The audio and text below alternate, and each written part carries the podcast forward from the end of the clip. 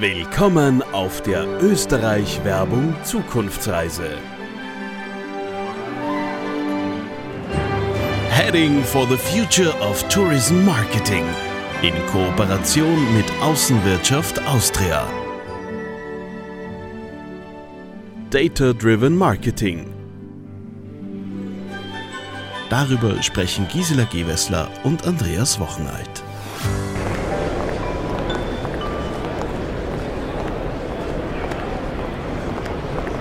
Ach schau, das ist aber nett. Zalando schickt mir gerade ein E-Mail und schlägt mir bequeme Schuhe vor. Es ist, als wüssten die, dass wir in Dublin einige Kilometer vor uns haben. und schon erlebst du den nächsten großen Marketingtrend am eigenen Leib. Data-Driven Marketing. Beim Data-Driven Marketing geht es darum, die richtige Botschaft an die richtige Person zur richtigen Zeit und am richtigen Ort zu übermitteln. Dabei werden durch das Webbrowsing-Verhalten, dem Suchverhalten und dem allgemeinen Tracking des Online-Verhaltens von Usern personenbezogene Daten gewonnen, anhand denen die Bedürfnisse und Wünsche des Konsumenten sichtbar werden.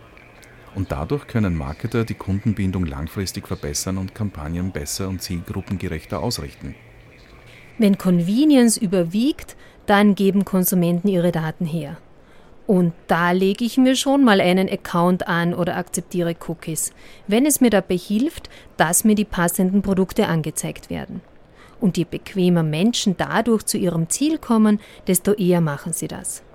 Das zeigt auch eine Studie von Salesforce. Über die Hälfte der Kunden gaben an, dass sie auf andere Unternehmen oder Marken umsteigen, wenn sie keine personalisierte Kommunikation erfahren und dafür sind sie auch bereit, Daten herzugeben. So finde ich es ja im ersten Moment etwas befremdlich, dass mir Zalando bequeme Sportschuhe vorschlägt, genau dann, bevor ich eine Reise unternehme. Aber im Endeffekt profitiere ich. Weil ansonsten hätte ich vielleicht darauf vergessen, mir neue Schuhe zu kaufen oder mir meine bequemen einzupacken. Ja, genau. Also das mit der Datenschutzgrundverordnung ist zwar ein Problem, aber tatsächlich werden die Menschen auch damit umgehen lernen, und zwar die Konsumenten. Es geht also darum, die aus den Daten gewonnenen Erkenntnisse für optimierte Marketingstrategien zu nutzen und diese anzupassen. Und diese Menschen werden das zu schätzen wissen. Und außerdem werden so Trends, Änderungen im Kaufverhalten oder auch eine veränderte Wahrnehmung einer Marke erkannt. Und durch zeitnahes Reagieren kann man die Kundenbindung und somit auch den Umsatz optimieren. Aber Achtung, da gibt es doch auch den Begriff Microbubble. Microbubble, Filterbubble, das ist doch in dem Zusammenhang wirklich ein Thema. Ja, genau. Ich meine, in der Diskussion über die Datenschutzgrundverordnung derzeit ist das natürlich ein großes, großes Thema für alle Marketer und vor allem für alle Vertriebsorganisationen. Sind wir dann überhaupt noch in der Lage, dir individuell solche Angebote zu schicken? Wenn du sagst, dass die Menschen es akzeptieren werden, dass ihre Daten verwendet werden, weil die Convenience gesteigert wird, dann bin ich beruhigt. Also, es geht darum, die aus den Daten gewonnenen Erkenntnisse für optimierte Marketingstrategien zu nutzen und diese anzupassen. Die Menschen werden durch die Convenience, die dabei entsteht, es auch zu schätzen wissen und zum Beispiel Cookies auch akzeptieren. Und dann können wir dann natürlich auch Trends und Änderungen im Kaufverhalten der Menschen wahrnehmen und auch deren Zustand zu unserer Marke. Und dann können wir auch richtig reagieren. Und damit wird die Kundenbindung und der Umsatz gesteigert. Ich habe dabei aber nur ein kleines Problem. Stichwort Microbubble. Diese Microbubbles, von denen wir jetzt immer wieder hören, sind eigentlich sehr einfach erklärt. Wenn ein Unternehmen die ganze Zeit uns trackt und analysiert dann bekommen wir ja auch immer nur Angebote angezeigt, die zu uns passen. Stimmt, das denke ich mir jedes Mal mittlerweile schon, wenn ich auf Amazon bin. Am Anfang haben mir die Recommendations echt sehr getaugt, aber mittlerweile kriege ich immer nur mehr dieselben Sachen angezeigt und in Wahrheit möchte ich doch auch einmal neue Bücher und äh, Musik hören. Ja, also wenn ich für meinen Neffen einen Kinderwagen suche, heißt das ja nicht, dass ich jetzt werdender Vater bin. Also so gesehen fehlt mir da ein bisschen die Inspiration für Neues. Also diese Microbubbles, die müssen da schon noch einmal aufgelöst werden. Data-Driven Marketing hilft dabei, weil die Systeme immer intelligenter werden und sie wissen dann auch, dass ich offen für Neues bin und werden mir auch Neues anbieten. Dinge, die meinem Kaufverhalten vielleicht jetzt gar nicht entsprechen. Wenn ich jetzt Unternehmer bin und Data-Driven Marketing für mich Neuland ist, auf welche Daten meiner Kunden soll ich mich dann deiner Meinung nach konzentrieren? Hm. Also für Unternehmen ist es wichtig, hier vor allem auf soziodemografische Daten zu setzen. Das ist schon wichtig. Aber das ist nicht alles. Natürlich ist es gut zu wissen, wie alt die Menschen sind, welchen ökonomischen Status sie haben, äh, wie viel sie ausgeben, welchen Beruf sie haben. Aber viel, viel wichtiger als diese soziodemografischen Daten sind die verhaltensbezogenen Informationen. Also wo liegt die Nachfrage meines Kunden? Wie verhaltet er sich am Markt? Klickverhalten auf einer Webseite und psychologische Segmentierung, welche Trends meine Zielgruppe umgeben, sind ebenso wichtig, weil wenn ich weiß, dass dieser Mensch, den ich jetzt etwas verkaufen möchte oder eine Reise anbieten möchte, dass der eine, ein Verhalten hat, das ähnlich ist zu anderen Leuten, die aber vielleicht gar nicht diese soziodemografischen Daten haben, dann kann ich diesen einen Menschen vielleicht auch etwas Neues anbieten. So würde ich es einmal sehen. Verhaltensbezogene Daten sind mindestens genauso wichtig wie die klassischen soziodemografischen Daten einer Zielgruppe, wie man es im Marketing der letzten 20, 30 Jahre gemacht hat. Okay, aber die Hoteliers, die können zum Beispiel dann ja auch besser abschätzen, wie viele Gäste aus internationalem Umfeld kommen, wie viele Gäste aus dem Inland kommen, was das durchschnittliche Alter und das Budget der Hotelgäste sein wird etc. Es hilft Hoteliers also auch in Sachen Predictions, also Vorhersagen. Da wird's dann richtig spannend und hilfreich. Wissen die Hoteliers zum Beispiel, dass in den Monaten April bis Juni viele indische Gäste zu erwarten sind? dann können Sie schon im Vorfeld darauf achten, dass Sie zum Beispiel hauptsächlich vegetarisch einkaufen, das Personal auf indische Grußformeln schulen und so weiter. Aus dem Prozess der Buchung kann man heutzutage schon so viele unterschiedliche Daten und Informationen herauslesen, die allesamt nützlich sind, um die User Experience zu optimieren. Genau.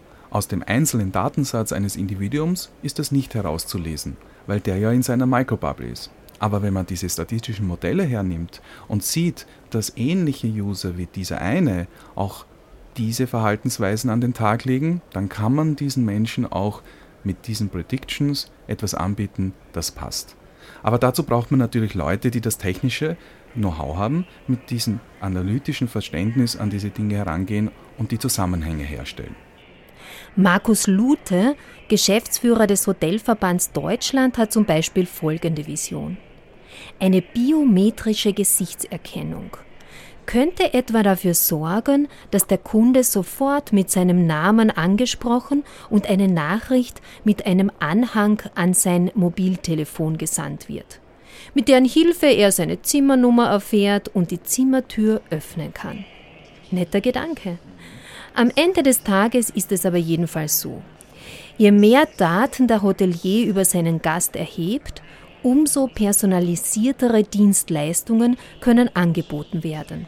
Und umso treffsicherer wird das Marketing. Genau. Und damit, mit dieser Convenience, werden die Menschen auch akzeptieren, dass wir diese Daten erheben. Also auch personenbezogene Daten. Und damit muss man sorgsam umgehen. Daten. Also Daten ist das neue Gold, das hört man ja dauernd. Daten, Daten, Daten. Wie soll man jetzt als einzelner Unternehmer eigentlich mit diesen Daten umgehen? Wie kann man die verwalten, verarbeiten und dann auch noch sinnvoll einsetzen? Das ist schon noch ein Thema, oder? Na genau. Und dafür gibt es Machine Learning und künstliche Intelligenz. Mhm. Aber sag mal, was ist denn da jetzt genau der Unterschied? Genau dazu habe ich mich diese Woche mit Holger Sicking, dem Leiter unseres Teams Tourismusforschung und Data Analytics, unterhalten. Lass mich mal kurz nachdenken, wie war das schon schnell? Künstliche Intelligenz oder ähm, Artificial Intelligence, wie es ja eigentlich so aus dem, aus dem Englischen kommt. Sehr spannendes Thema.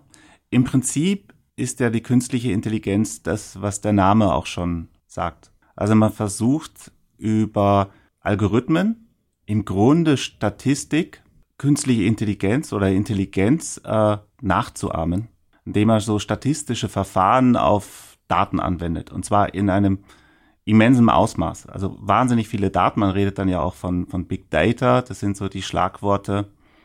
Und maschinengestützt. Das heißt, dabei hilft der Computer, diesen Anschein der Intelligenz zu erreichen. Also im Grunde ist es dann immer statistische Verfahren kombiniert mit Algorithmen, also Programmiercode, den man über Daten drüber laufen lässt. Und mit Hilfe der Statistik und diesen statistischen Verfahren lernt der Computer aus den Daten und kann dann zum Beispiel Prognosen abgeben über über den, den Ausgang von etwas. Ich gebe mal ein praktisches Beispiel, äh, ja, was ich mir so ausgedacht habe. Das wäre, aber möglich, möglich wäre es zum Beispiel ein, ein Jurist ähm, in, in Wien wertet äh, die, die Fälle in seinem Fachbereich der letzten zehn Jahre aus. Das heißt, der sammelt alle juristischen Fälle in Wien der letzten zehn Jahre und alle alle, alle, alle, alle Fälle und auch den Ausgang, also was ist dabei rausgekommen, vielleicht sogar den Namen des Richters. Ja. Und dann geht dann Data Scientist her und äh, lässt Algorithmen drüber laufen, die die Fälle mit dem Ausgang in Zusammenhang bringen über Statistik. Und jetzt könnte der Jurist hingehen und einen neuen Fall schildern und der Computer wirft ihm schon eine bestimmte Wahrscheinlichkeit aus, wie das Verfahren ausgehen wird. Was ist jetzt dann genau der Unterschied jetzt noch einmal zwischen Machine Learning und Deep Learning? Machine Learning basiert noch sehr viel stärker auf statistischen Verfahren, die ein bisschen auch so aus der klassischen Statistik äh, kommen, wobei das Deep Learning schon wirklich versucht, ein, ein, ein Gehirn auch ein bisschen ähm, nachzuahmen. Das heißt, wie im Gehirn auch ähm, arbeitet das Deep Learning mit, mit Neuronen, wo bestimmte Informationen gespeichert und ausgewertet werden und alles läuft im, im Netzwerk und das ganze ähm, System ist wirklich selbstlernend. Das heißt, bringt es sich selber, bringt es sich selber bei. Jetzt fällt mir gerade ein, da war ja diese Google-Entwicklerkonferenz kürzlich. Hast du das gehört? Oder gesehen ja, zufälligerweise? Ja, das habe ich, das hab ich gesehen. Das war ist, doch echt spannend, das oder? War, das war sehr spannend, vor allen Dingen, weil es ja schon einen Blick in die Zukunft wird, die faszinierend ist, die ein bisschen auch unheimlich ist. Weil wenn man sich anschaut, in welche Richtung diese persönlichen Assistenten gehen, dann ist eins ganz deutlich geworden, unter Umständen werden wir in Zukunft nicht mehr unterscheiden können, ob uns eine Maschine anruft oder ein Mensch anruft. Genau, das war ja dieses Beispiel. Da hat ein digitaler Assistent, also eigentlich eine künstliche Intelligenz, für mich als User beim Friseur angerufen und den Termin vereinbart. Genau. Das ist schon ziemlich spooky, oder? Das ist schon ziemlich spooky und deshalb tangiert uns auch das Thema, weil ich denke nicht, dass wir jetzt in absehbarer Zeit selber als Unternehmer oder Touristiker Deep Learning Anwendungen schreiben werden. Aber es tangiert uns deshalb, weil die Anwendungen von Google und Facebook und so weiter kommen werden, beziehungsweise teilweise schon da sind und wir sind damit konfrontiert. Das heißt, einerseits werden es die Gäste nutzen, teilweise werden es wir selber nutzen. Also auch dieser persönliche Assistent, der dann nicht mehr von einem Menschen quasi zu unterscheiden ist, das werden die Gäste nutzen. Die Frage ist, werden wir es vielleicht mal an einem Feiertag in einer Touristeninfo einsetzen? Ähm, was ist, wenn es dem Gast gefällt? Das heißt, er kriegt es in seiner Landessprache, ja, kriegt er alle Informationen äh, zu jeder Tageszeit. Ähm, die Frage ist, wie reagieren dann die Mitarbeiter darauf, wenn das Ganze erfolgreich ist? Also es wirft einige Fragen auf. Es wirft auch ein Fragen auf, wie muss sich der Assistent äh, vorstellen, als ich bin der digitale Assistent? Oder kann er im Grunde darauf verzichten? Also da sind einige Fragen noch nicht geklärt, äh, muss man ehrlich gesagt zugeben. Ja. Interessant, was da der Holger Sicking von der Österreich Werbung zu erzählen hat. Aber wenn es für Google und Facebook interessant ist, Gisela, ist es auch für uns relevant in der Tourismusbranche. Mhm. Dieser intelligente persönliche Assistent ist zwar nur einer von vielen Anwendungsbereichen der künstlichen Intelligenz, aber wahrscheinlich auch jener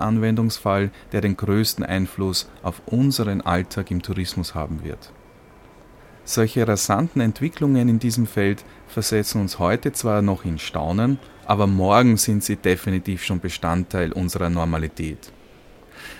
Sag, zum Thema künstliche Intelligenz, da besuchen wir ja auch ein sehr, sehr spannendes Unternehmen jetzt in Dublin, oder? Genau, Travel Open Partnership. Die arbeiten mit ganz vielen touristischen Daten und unter Zuhilfenahme einer künstlichen Intelligenz und bereiten die Daten so auf, dass sie Vorhersagen, also Predictions, für ihre Kunden treffen können. Also kein Wunder. Die künstliche Intelligenz, die ist wirklich ein total spannendes Zukunftsthema. Aber da sehen wir auch schon jetzt, Data-Driven Marketing auch in der einfacheren Form funktioniert für Unternehmen. Zum Beispiel für Zalando.